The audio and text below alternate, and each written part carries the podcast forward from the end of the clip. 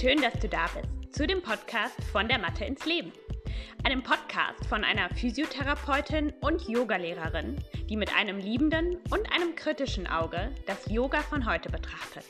Viel Spaß!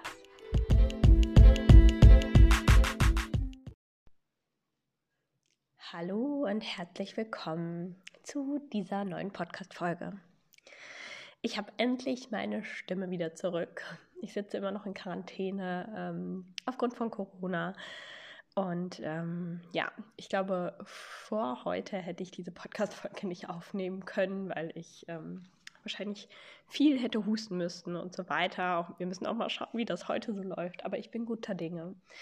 Und ähm, ich hatte die Woche dann eben so Zeit, worüber ich denn in meinem Podcast sprechen möchte. Denn ich handle meinen Podcast so ein bisschen wie Instagram. Ich mache das alles sehr spontan und so aus dem Gefühl, aus dem Herzen heraus. Mm, ich habe das versucht, mal so ein bisschen langfristiger zu planen und Sachen vorher aufzunehmen und dann ähm, eben zu veröffentlichen nach zwei, drei Monaten oder nach einem Monat. Und das, fühl, das fühlt sich für mich irgendwie komisch an. Und deswegen habe ich äh, hingegen aller Ratschläge oder allem, was man so ähm, findet zur Content-Produktion, ähm, mache ich das immer relativ zeitnah, ähm, beziehungsweise kurz vor dem Veröffentlichungsdatum.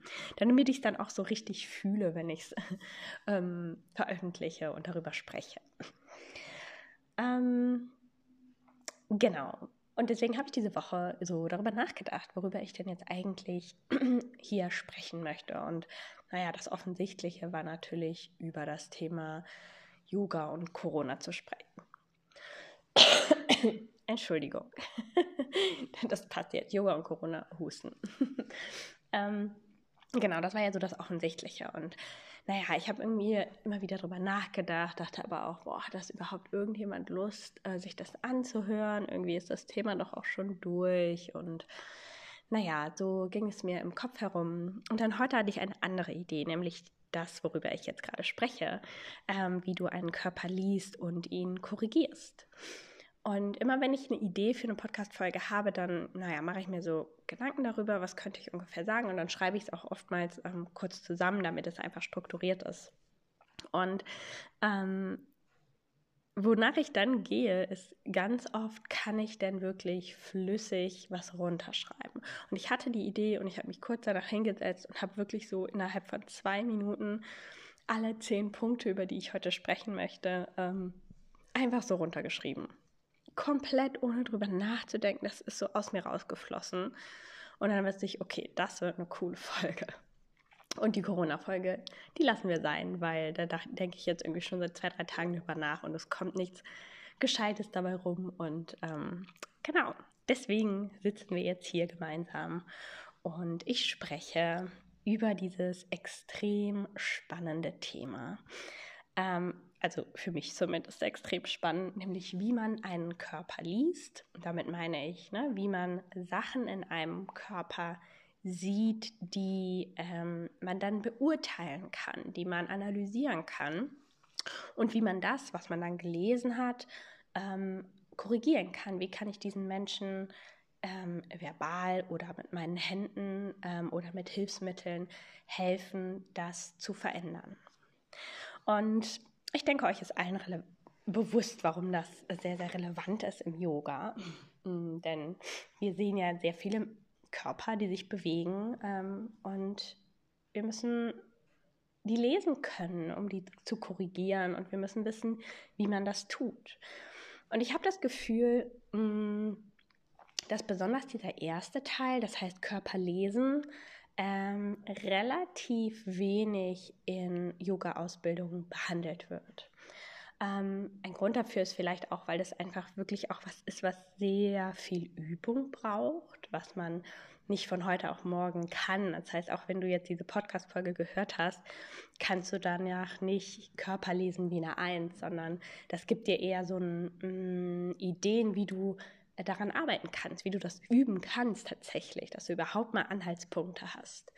Und ähm, ich hatte ja das große, große Glück, dass ich insgesamt sechs Jahre Physiotherapie Ausbildung gemacht habe bzw. studiert habe. Ähm, und da habe ich ja tagtäglich eigentlich geübt, Körper zu lesen. Über sechs Jahre. Über sechs Jahre. Das ist total verrückt. Ähm, und jetzt würde ich sagen, sehe ich schon ganz, ganz viel. Aber es gibt mit Sicherheit auch Menschen, die noch mehr sehen als ich. Und die auch andere Sachen sehen, weil sie sich auf andere Sachen fokussieren. Ähm, aber das ist ein langer Prozess. Also mach dir keine, keine falschen Hoffnungen oder setz dich nicht unter Druck. Ähm, das kommt mit der Zeit. Und es ist was ganz, ganz Wichtiges, weil besonders wenn man zum Beispiel Personal Trainings oder in Kleingruppen arbeiten möchte, dann ähm, ist das so wertvoll. Und ich glaube, ihr kennt das alle, dass mh, mm, wenn Menschen oder SchülerInnen in unseren Kursen Fehler machen, dass die die oft immer wieder machen und immer wieder die gleichen Fehler machen und man dann irgendwann vielleicht auch irgendwie aufhört, was dazu zu sagen, weil man denkt, na, da ist auch Hopfen und Malz verloren, ähm, das wird sich nicht ändern. Aber vielleicht haben wir äh, bis dahin einfach noch nicht die richtige Korrektur gegeben, beziehungsweise wir haben nicht das richtige Problem erkannt. Okay, bevor ich dieses Intro jetzt 20 Minuten werden lasse, ähm, steigen wir ins Thema ein. Ähm, ich möchte über fünf Punkte sprechen oder die fünf Tipps geben, wie du einen Körper lesen kannst. Und dann gebe ich dir fünf Tipps, wie du korrigieren kannst, sodass es nachhaltig ist. Fangen wir an mit Punkt Nummer eins. Erwarte keine riesigen Fehler. Das ist etwas, was ich äh, lernen musste zu, mh, mm, also was ein, ein ganz großes Learning war von mir in diesem Prozess, wirklich Körper lesen zu können. Ähm, und stell dir dafür einmal eine Person vor, die humpelt. Also du läufst über die Straße und vor dir ähm, läuft ein Mensch, der offensichtlich humpelt. Ja, diesen Körper mh, mm, kann quasi fast jeder lesen, ne? weil wir sehen, diese Person humpelt, da ist irgendwas nicht ganz richtig. Und das ist einfach. Das ist quasi der erste Schritt vom Körperlesen. Erstmal zu identifizieren, irgendwas ist da nicht ganz rund. Und wenn dieser Fehler so prägnant ist, zum Beispiel weil die Person einen, auf der einen Seite ein viel kürzeres Bein hat oder weil die Person sich gerade verletzt hatte und deswegen nicht komplett ihr Körpergewicht auf ein Bein bringen darf. Ja, also ähm, dann ist das sehr einfach, zu diesen ersten Schritt des Körperlesens zu machen. Da ist etwas nicht ganz rund. Ähm, was wir aber in unseren Yogakursen haben, mh, mm, ist quasi das nur in ganz, ganz mini, mini klein. Das heißt, da ist auch was nicht rund, aber das ist eben viel kleiner, der Fehler, weil es geht hier nicht darum, dass man das eine Bein komplett nicht belasten kann, sondern vielleicht kann diese Person ihr eines Bein nur so zu 85 Prozent belasten, weil an der Hüfte irgendwas schmerzhaft ist. Ja, und dadurch entstehen aber auch schon ähm, quasi Vermeidungsbewegungen, ähm, die dann dazu führen, dass viele andere Sachen sich auch verändern. Und ich glaube, dass wir das auch ganz häufig sehen, ähm, dass vielleicht ne, auch im, im, kleinen Stil, wenn das nur Kleinigkeiten sind, aber dass wir dann einfach drüber hinweg gucken, weil jeder ist ja unterschiedlich ähm, und man lässt dann einfach gehen, weil es halt so klein ist. Ähm, aber das ist genau die falsche Herangehensweise, denn ähm, die meisten Fehler, also wenn ein Fehler riesengroß ist, sagen wir jetzt mal Krieger 2 und das vordere Knie zeigt einfach komplett nach innen, ja, ähm, dann ist das einfach zu sehen und dann würde das jeder sehen. Wir wissen alle, Knie nach vorne in Richtung 10, fertig. Ähm, aber wenn das Knie vielleicht nur minimal nach innen zeigt und der Fuß mehr nach außen oder einfach so eine ganz, ganz minimale Sache, ähm, ist die Korrektur trotzdem besonders wichtig. Ähm, denn die Person lernt anders nie, die Muskulatur richtig zu aktivieren. Also erwarte keine Riesenfehler. Das können auch Kleinigkeiten sein, die aber trotzdem relevant sind. Ähm, ein Beispiel dafür auch noch ist ähm, zum Beispiel der Beckenschiefstand im Einbeinstand. Das ist etwas, was ich ganz häufig mit ähm, Leuten mache, die zum Beispiel Rückenschmerzen haben, ähm, dass ich die mal in den Einbeinstand bringe. Und dann gucke ich mir an, mm, wenn die Person in den Einbeinstand kommt, sinkt das Becken auf der einen Seite ab. Ähm, und wie ist das im, im Seitenvergleich?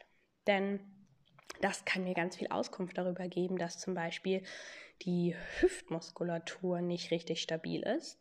Und jedes Mal, wenn die zum Beispiel im Laufen in einen Einbeinstand kommen, was wir bei jedem Schritt machen, sinkt das Becken so ab. Das heißt, jedes Mal verschiebt sich so ein bisschen die Lendenwirbelsäule, ja, also ne, solche Sachen, das ist jetzt sehr therapeutisch gedacht, aber ähm, sowas gucke ich mir immer an, wie steht eine Person im Einbeinstand und im Yoga ist das super wichtig, weil wir sehr oft im Einbeinstand stehen, ist das Becken stabil. Eigentlich, wenn mein rechtes Bein sich vom Boden löst, sollte mein Becken genau da bleiben, wo es war. Meine Muskulatur auf der linken Seite sollte in der Lage sein, das Becken dort zu stabilisieren. Ja, und wenn es auch nur so ein bisschen runter sinkt, das Becken auf der rechten Seite, dann sollte man daran arbeiten, dass es nicht so ist. Dann muss die linke Seite auftrainiert werden. Ja, weil das, das ist Belastung für die Hüfte, das ist Belastung für die Lendenwirbelsäule. Ähm, also auch wenn es nicht riesig ist, das Becken komplett absinkt, sondern nur ein bisschen, ist das ein Indiz dafür, ähm, dass man da was verändern kann. Okay, ähm, ganz kurz zu, das war der erste Teil mit dem Humpeln und der zweite Teil ähm, wäre dann auch zu identifizieren, was ist denn genau falsch. Ähm, das gehört alles noch zu Punkt 1. Also äh, ne, ich sehe eine Person, die humpelt. Wir können alle sagen, die humpelt. Irgendwas ist da nicht rund. Und dann wäre quasi der zweite Teil, wo es dann auch wieder ums Lesen geht, denn auch zu identifizieren, was ist denn da falsch. Ne? Dass man nicht nur sagt, irgendwas stimmt hier nicht, sondern dass man auch weiß, was stimmt denn hier nicht. Kommen wir zu Punkt Nummer zwei. Nehme den Spannungszustand wahr. Und das ist etwas, was ähm, wir auch, glaube ich, unterbewusst sehr deutlich wahrnehmen, vor allem wenn die Person einen Spannungszustand hat, der ähm, von unserem eigenen Spannungszustand stark abweicht. Mm, wenn ich mein Beispiel jetzt mal nehme, ich habe einen relativ hohen Spannungszustand, also Spannungszustand von meiner Muskulatur. Ja, das ist auch ähm, sehr stark genetisch bedingt. Ja, es gibt Menschen, die sind eher schlaffer, ein bisschen schlachsiger und dann gibt es Leute, die sind so völlig ähm, on fire die ganze Zeit und dann gibt es Leute, die haben einen sehr schönen, natürlichen Spannungszustand. Das macht ganz viel mit uns. Das macht, also das lässt einen Menschen auf eine bestimmte Art und Weise wirken. Und ich habe einen relativ hohen Spannungszustand, also ich bin jetzt kein schlaffer Mensch. Ähm, und mir fällt das immer sehr, sehr auf, wenn Menschen ähm, genau, also ne, in so einem eher so ganz, ähm, ja, ich sag mal, schlagsig ist dann schon so negativ gesagt, aber es gibt zum Beispiel mm, gerade so äh, Mädchen im Teenageralter, wenn die gerade sehr äh, lang gewachsen sind, ähm, dass die so sehr schlaksig sind ne? und einfach nicht so nicht so richtig eine, eine Körperspannung haben, um sich um, zu stabilisieren. Das ist in dem Alter auch ganz normal, aber es gibt natürlich auch Erwachsene, die ähm, eher wenig Spannung haben im Körper. Und wir wollen natürlich in unterschiedlichen Asanas einen unterschiedlichen Spannungszustand. Sagen wir mal, im Chaturanga wollen wir natürlich einen etwas höheren Spannungszustand. In Katze und Kuh wollen wir weniger Spannung nicht gar keine Spannung, wir wollen weniger Spannung als im Chaturanga. Ähm, und das zu differenzieren, also mh, mm, als Übender zu, das zu dosieren, im Chaturanga brauche ich ein bisschen mehr Aktivität, ich muss hier stabil sein und stark sein. Und in Katze und Kuh kann ich das aber runterfahren. Und die Person, die eher entspannt ist, die wird in Katze und Kuh kein Problem damit haben, weniger Spannung zu haben. Die muss sich dann aber ganz aktiv darum kümmern, im Chaturanga mehr Spannung aufzubauen. Und andersrum, ähm, genauso jemand, der viel Spannung hat, kann super im Chaturanga sich halten, aber in Katze und Kuh muss er dann vielleicht eher aktiv daran arbeiten, etwas loszulassen. Und das ist etwas, wie man auch Körper lesen kann, das wahrzunehmen. Ähm, mein Tipp ist sowieso, dies, wenn du jetzt diese Sachen hier dir ähm, mitnehmen möchtest, üben möchtest, dann nimm dir eine Sache raus und übe die. Zum Beispiel heute in dieser Stunde möchte ich mich äh, möchte ich mir den Spannungszustand der Menschen angucken. Ne? Wie sind die unterschiedlichen Leute in meinem Kurs im Chaturanga? Was haben die für einen Spannungszustand? Ist es zu viel, zu wenig? Ist es genau perfekt? Also das ist etwas, womit man super arbeiten kann. Und wenn du dann Korrekturen geben möchtest, dann kannst du halt auch genau auf, diese, auf den Spannungszustand eingehen und sagen, hey, bring mal ein bisschen mehr Spannung in den Chaturanga oder lass mal ein bisschen mehr los. Die Übung ist entspannt. Ja, du brauchst hier nicht so viel Spannung in Katze und Kuh. Okay, kommen wir zu Punkt Nummer drei. Schau dir den Kontakt zum Boden genau an. Ähm, und dabei muss ich direkt an den äh, Seitstütz, also den halben Seitstütz quasi auf dem Knie denken. Weil ganz, ganz häufig sehe ich da, dass Schülerinnen ähm, so ihr Fußgelenk nicht richtig abgelegt haben. Das heißt, das Knie ist am Boden, aber der Unterschenkel und der Fuß, die haben gar keine Erdung. Die hängen da einfach nur rum. Und den Kontakt, den wir zur Erde haben, sei es mit unseren Füßen, mit den äh, Händen, mit dem Unterschenkel, der ist super relevant für die komplette Asana, weil wir stehen darauf, ja. Und es macht einen riesen Unterschied, ob ich auf meinem kleinen Finger nur Kontakt mit dem Boden habe oder mit meinem kompletten Rücken, ja. Das, das ist natürlich ein komplett, äh, das, das macht extrem viel aus. Und ähm, in der Therapie spricht man von Auflagefläche und mh, mm, Unterstützungsfläche. Und Auflagefläche ist das, was tatsächlich Kontakt zum Boden hat. Also meine Hände zum Beispiel ähm, mit dem Boden, mein Knie mit dem Boden, der Unterschenkel. Ne? Also bei diesem Seitsturz würde ich ähm, ist, wäre die Auflagefläche nicht optimal, wenn das Fußgelenk vom Boden hochhebt, ja, und man nicht so die größtmögliche Auflagefläche mit dem Boden nutzt, die man eigentlich hätte in dem Moment. Mhm. Und dann gibt es die Unterstützungsfläche. Und das ist quasi das, wenn man jetzt, sage ich mal, ich bin im Vierfußstand. Und dann würde man quasi sowieso ein, ähm, eine Linie um mich, um die Kontaktflächen, die ich mit dem Boden habe, herumzeichnen. Also um meine Hände vorne und dann hinten um meine ähm, Füße, die ja auch Kontakt zum Boden haben. Und dann kommt man quasi auf so ein Rechteck. Ja, und das ist meine Unterstützungsfläche. Wenn ich jetzt meine Knie zusammennehme und meine Hände im Vierfußstand und da das drum male, dann ist das natürlich eine viel kleinere Unterstützungsfläche. Und wenn man weniger Auflagefläche und weniger Unterstützungsfläche hat, heißt das immer weniger Stabilität. Also es wird quasi instabiler. Ähm, und das ist etwas, worauf wir achten können, gerade wenn Leute zum Beispiel wackeln im Einbeinstand, guck dir den Fuß an. Wie ist die Auflagefläche? Hat diese Person ähm, einen guten Kontakt zum Boden? Ist vielleicht die Fußinnenkante abgehoben sogar so ein bisschen? Ja, daran kann man arbeiten. Und aber auch die Unterstützungsfläche. Ne? Haben die zum Beispiel, ähm, im, wenn man in der Plank ist, ähm, gibt es auch Leute, die nehmen so die Füße komplett zusammen. Und da ist es natürlich viel schwieriger, sich stabil zu halten, wenn man viel weniger Unterstützungsfläche hat. Ja, das heißt, nimm dann die Füße auseinander. Mhm. Genau das gleiche im, zum Beispiel im Seitstütz. Ne? Das ist auch ein ganz gutes Beispiel. Ähm, da gibt es ja die Variante, dass man Knie und Unterschenkel wirklich so in einer Linie mit der Hand nimmt. Und wenn ich da so drum malen würde, ist das ja was ganz anderes, als wenn ich meinen Unterschenkel so nach hinten aufrotiere und da drum male. Ne? Da habe ich direkt viel, viel mehr Unterstützungsfläche. Das heißt, solche Sachen sind extrem relevant. Auflagefläche, Unterstützungsfläche. Ich muss mal kurz einen Schluck Wasser trinken. Punkt Nummer 4. Die Stellung der Gelenke. Ähm, und dabei geht es mir jetzt nicht um irgendwelche Gradzahlen oder ähnliches, sondern wie ist das Gelenk eingestellt? Ist da Kontrolle über dieses Gelenk? Ist das Gelenk gesichert oder nicht? Und da kommen mir zwei Gelenke als allererstes in den Kopf, und zwar das Kniegelenk und das Ellenbogengelenk.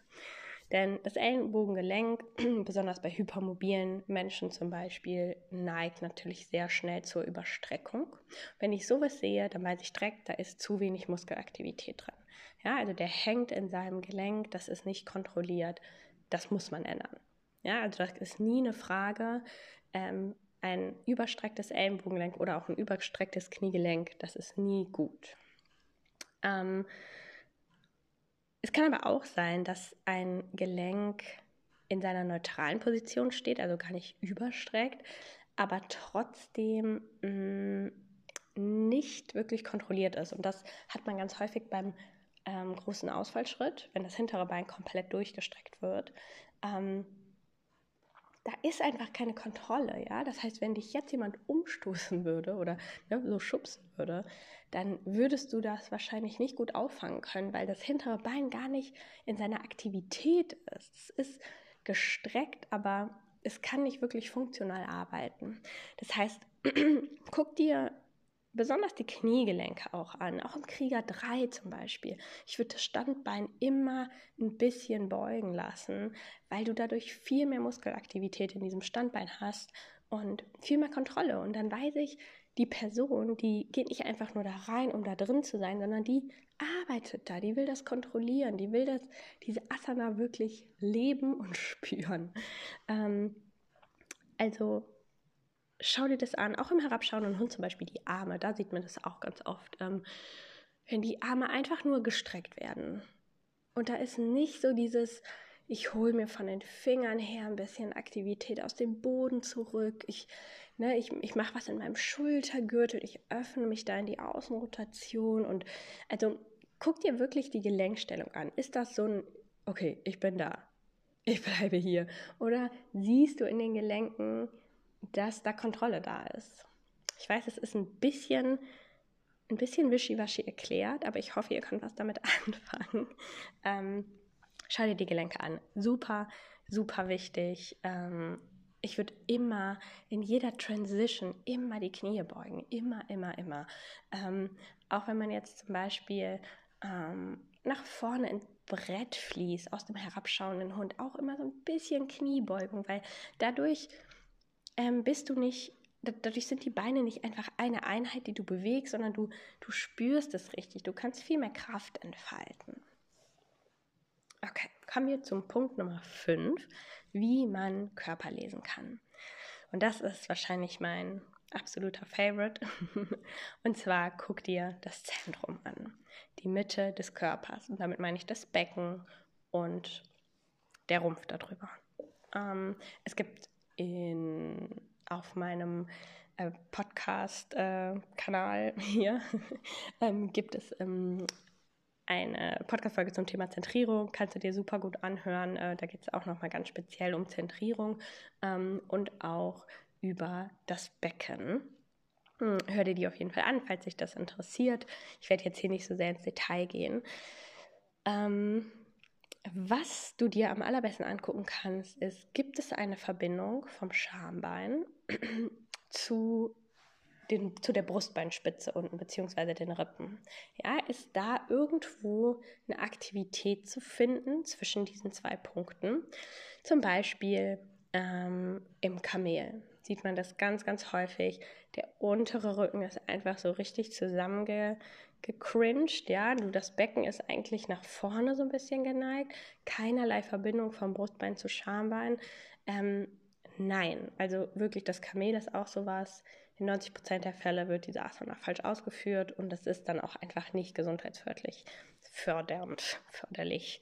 Ähm, Genau, also guck dir das Zentrum an. Wie steht das Beckenraum? Ist das neutral ausgerichtet? Weil wir wollen eigentlich immer ein neutrales Becken sowohl im Krieger 2 äh, wollen wir das, als auch im Kamel wollen wir das. Wir wollen das Becken neutral ausgerichtet haben. Krieger 2, furchtbar, manchmal wie ähm, manche Leute in dieser, da in so einer Rückbeuge hängen. Das, der Krieger 2, das ist keine Rückbeuge, das hat nichts mit Rückbeuge zu tun.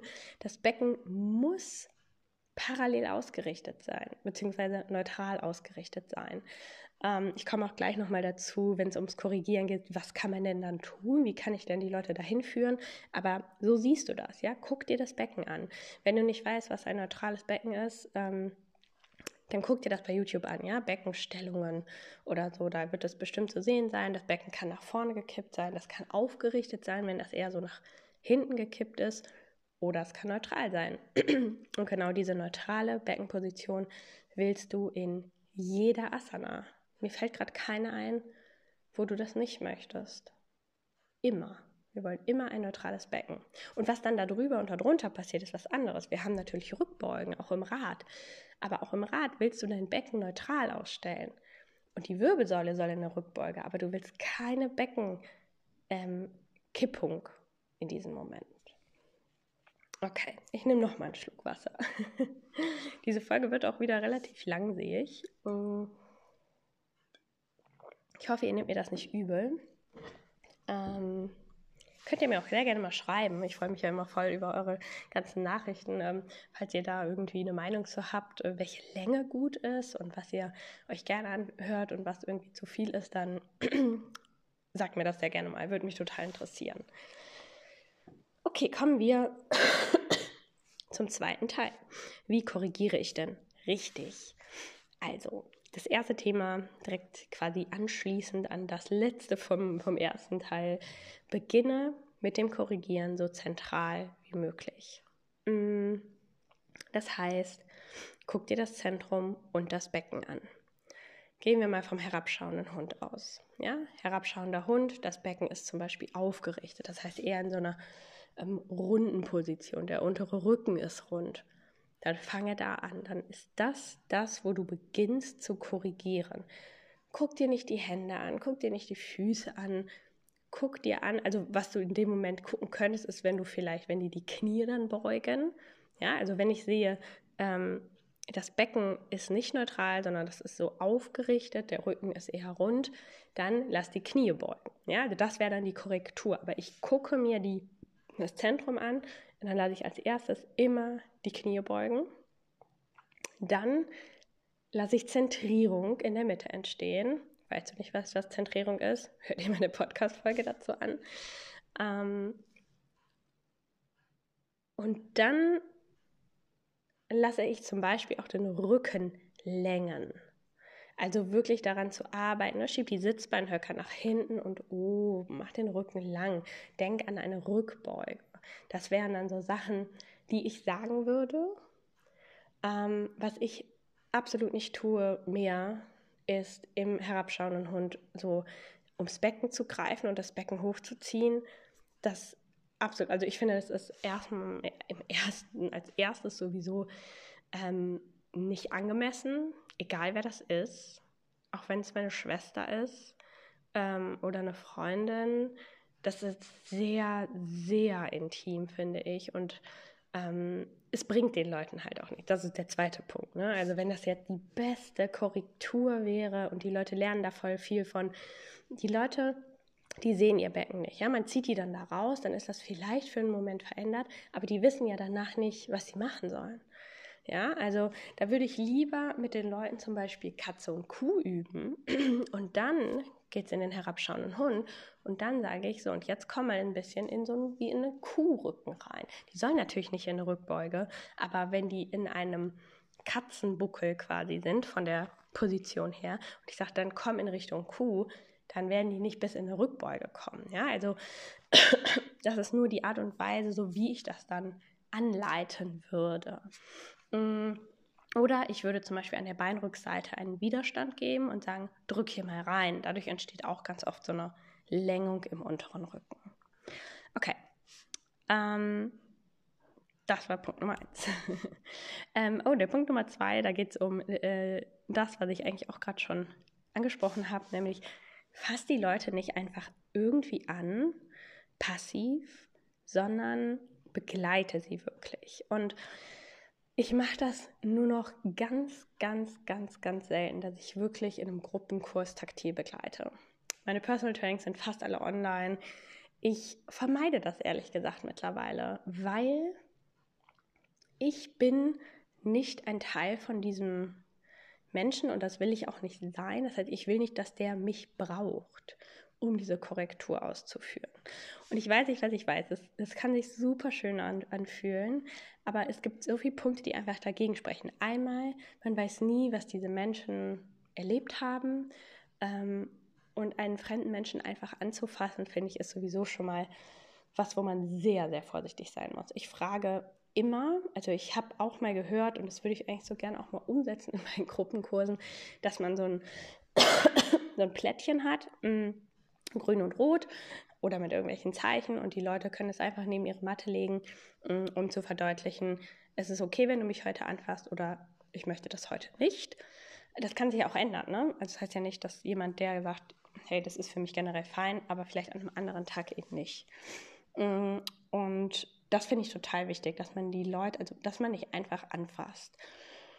Und wenn man es tut, dann sollte es wirklich gezielt sein. Ich habe es auch schon so oft erlebt, dass Yoga-Lehrerinnen einfach so durch den Raum laufen und dann mal hier mal die eine Person streifen und dann hier mal eine Hand drauflegen. Und da frage ich mich dann immer, was, was genau ist denn deine Intention? Warum, warum fasst du die Leute an? Also das, das finde ich ist dann noch wichtiger, äh, also wenn man jemanden schon anfasst, was schon eine richtig krasse Sache ist, ähm, dann sollte das wirklich intentional sein und äh, auch gekonnt sein. Ja, also wirklich lieber weniger machen, lieber die Leute sich selbst helfen lassen, komme ich auch gleich noch zu, ähm, aber dich einfach so anfassen.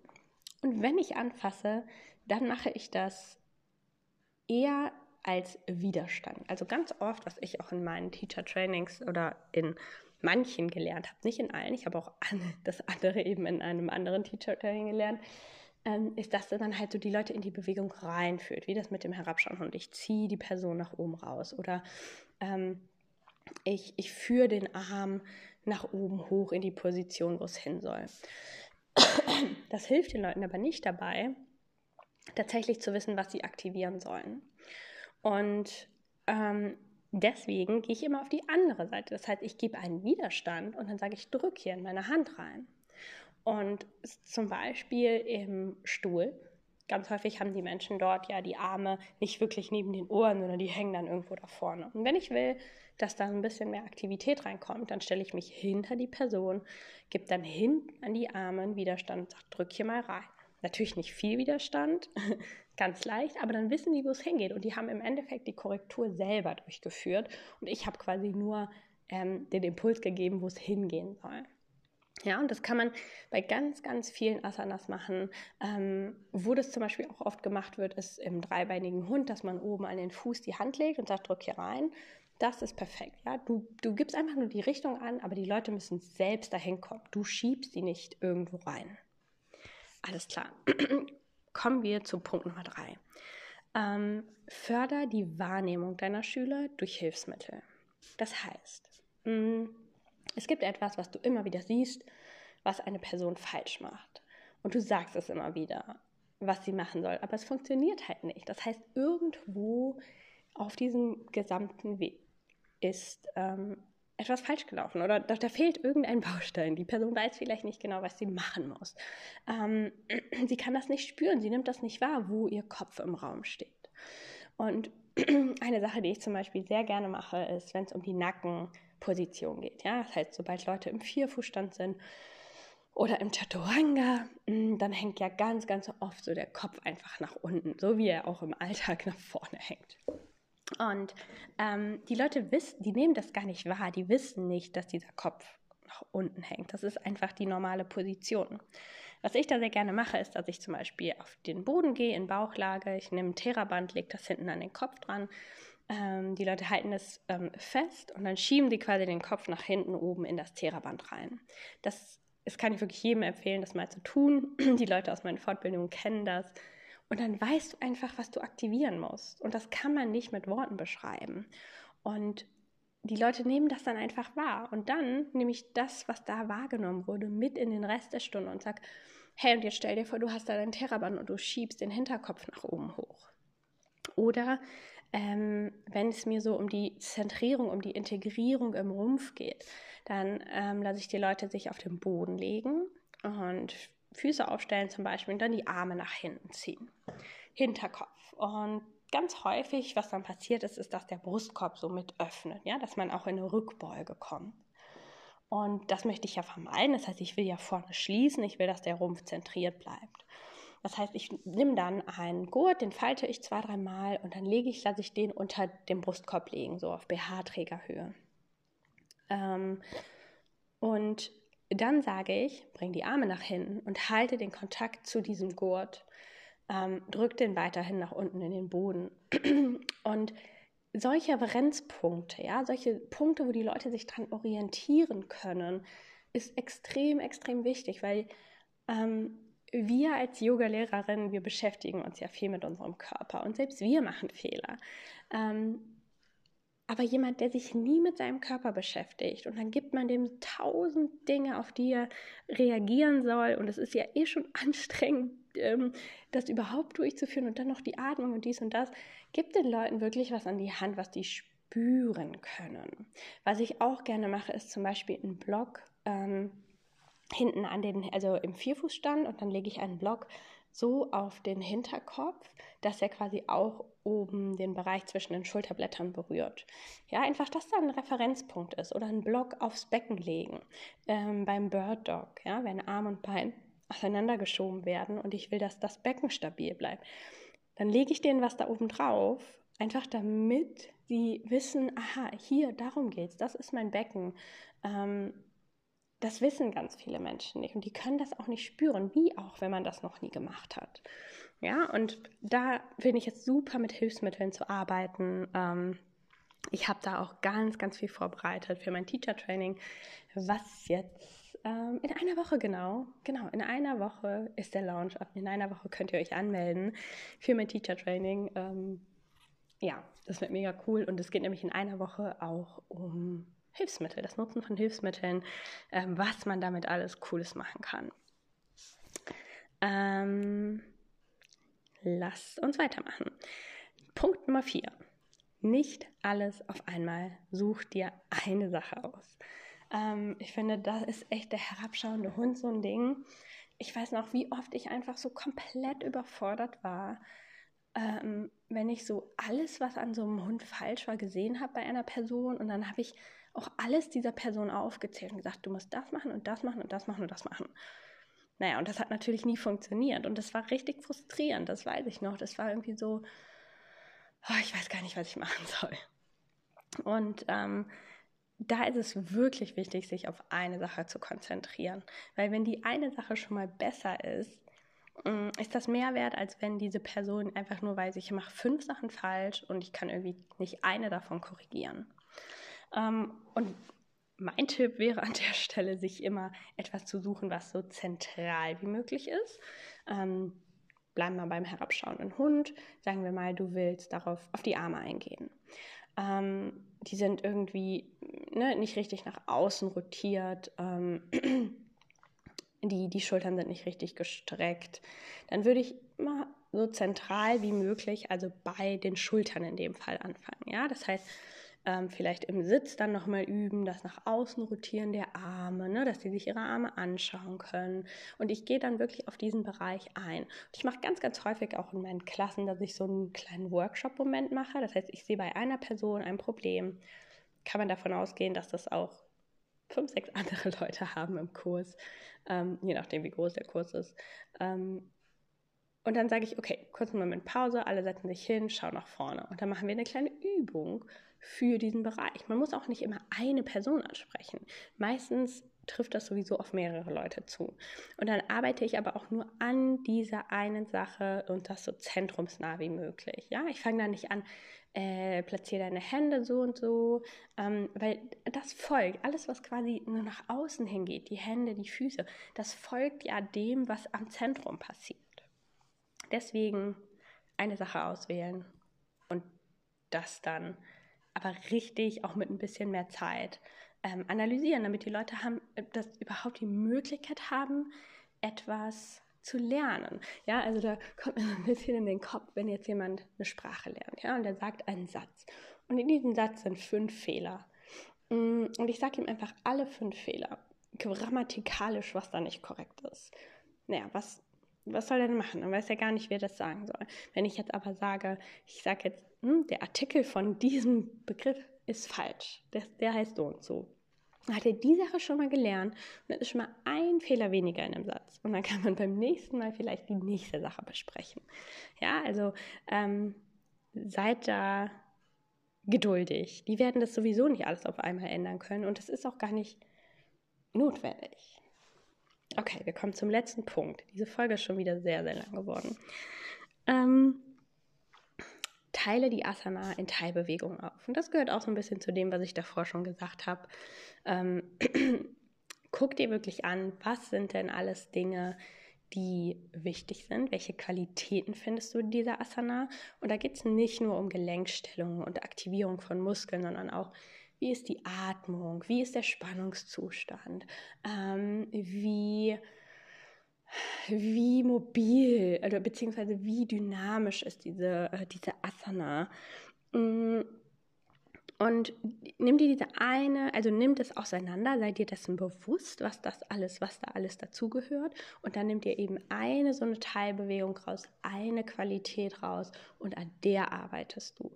Überforder dich selbst nicht und überforder auch nicht deine Schüler, weil wenn du mal eine Stunde, sage ich mal, äh, du hast eine Stunde und du fokussierst dich nur auf die Außenrotation in den Schultern im herabschauenden Hund. Und jedes Mal, wenn du im Hund bist, gehst du da nochmal drauf ein. Dann werden die Leute das mitnehmen, ja, weil die dann so oft, vielleicht sind die auch dann genervt, aber dann, da, nur dann haben die die Chance, das mitzunehmen. Wenn du das einmal anleitest und in der nächsten Runde sagst du und äh, streck die Sitzbeinhöcker nach oben und zieh die Rippen nach innen, ja, dann sind das so viele einzelne Sachen, die du dir aber gar nicht merken kannst und die die Leute auch nicht mitnehmen. Du musst dir echt vorstellen, wenn du so über zehn Wochen einen Kurs hast mit Leuten, nimm dir jedes Mal eine Sache raus, äh, auf die du achtest. Das macht auch dein Leben leichter. Das heißt, du guckst bei den Leuten dir nur die eine Sache an ähm, und dann gehst du darauf wieder ein. Ja, also gerade wenn du dir noch unsicher bist, was ähm, Körper lesen und Körper korrigieren angeht, dann fokussiere dich wirklich auf eine einzige Sache auf die Fußstellung, auf die Außenrotation in den Schultern, auf die Zentrierung, auf die Beckenstellung. Ähm, nimm dir eine einzige Sache, sei dir darüber bewusst und darauf gehst du ein. Das wird ist für dich die Erfahrung am besten machen und aber auch für deine Schüler, weil die dann wirklich was gelernt haben. Und dann haben sie auch das Gefühl am Ende der Stunde, cool, das habe ich gelernt, das habe ich immer falsch gemacht, aber jetzt mache ich das richtig und jetzt weiß ich auch, was sie meint. Mm, probier das auf jeden Fall sehr gerne mal aus und äh, gib mir da Feedback, wenn du da äh, das ausprobiert hast. Wir sind jetzt auch tatsächlich schon am Ende angekommen. Ähm, es hat mir richtig viel Spaß gemacht, darüber zu sprechen. Wahrscheinlich merkst du auch, dass das so etwas ist, was mir einfach extrem äh, wichtig ist und wo ich ja, mich gerne auch mit beschäftige.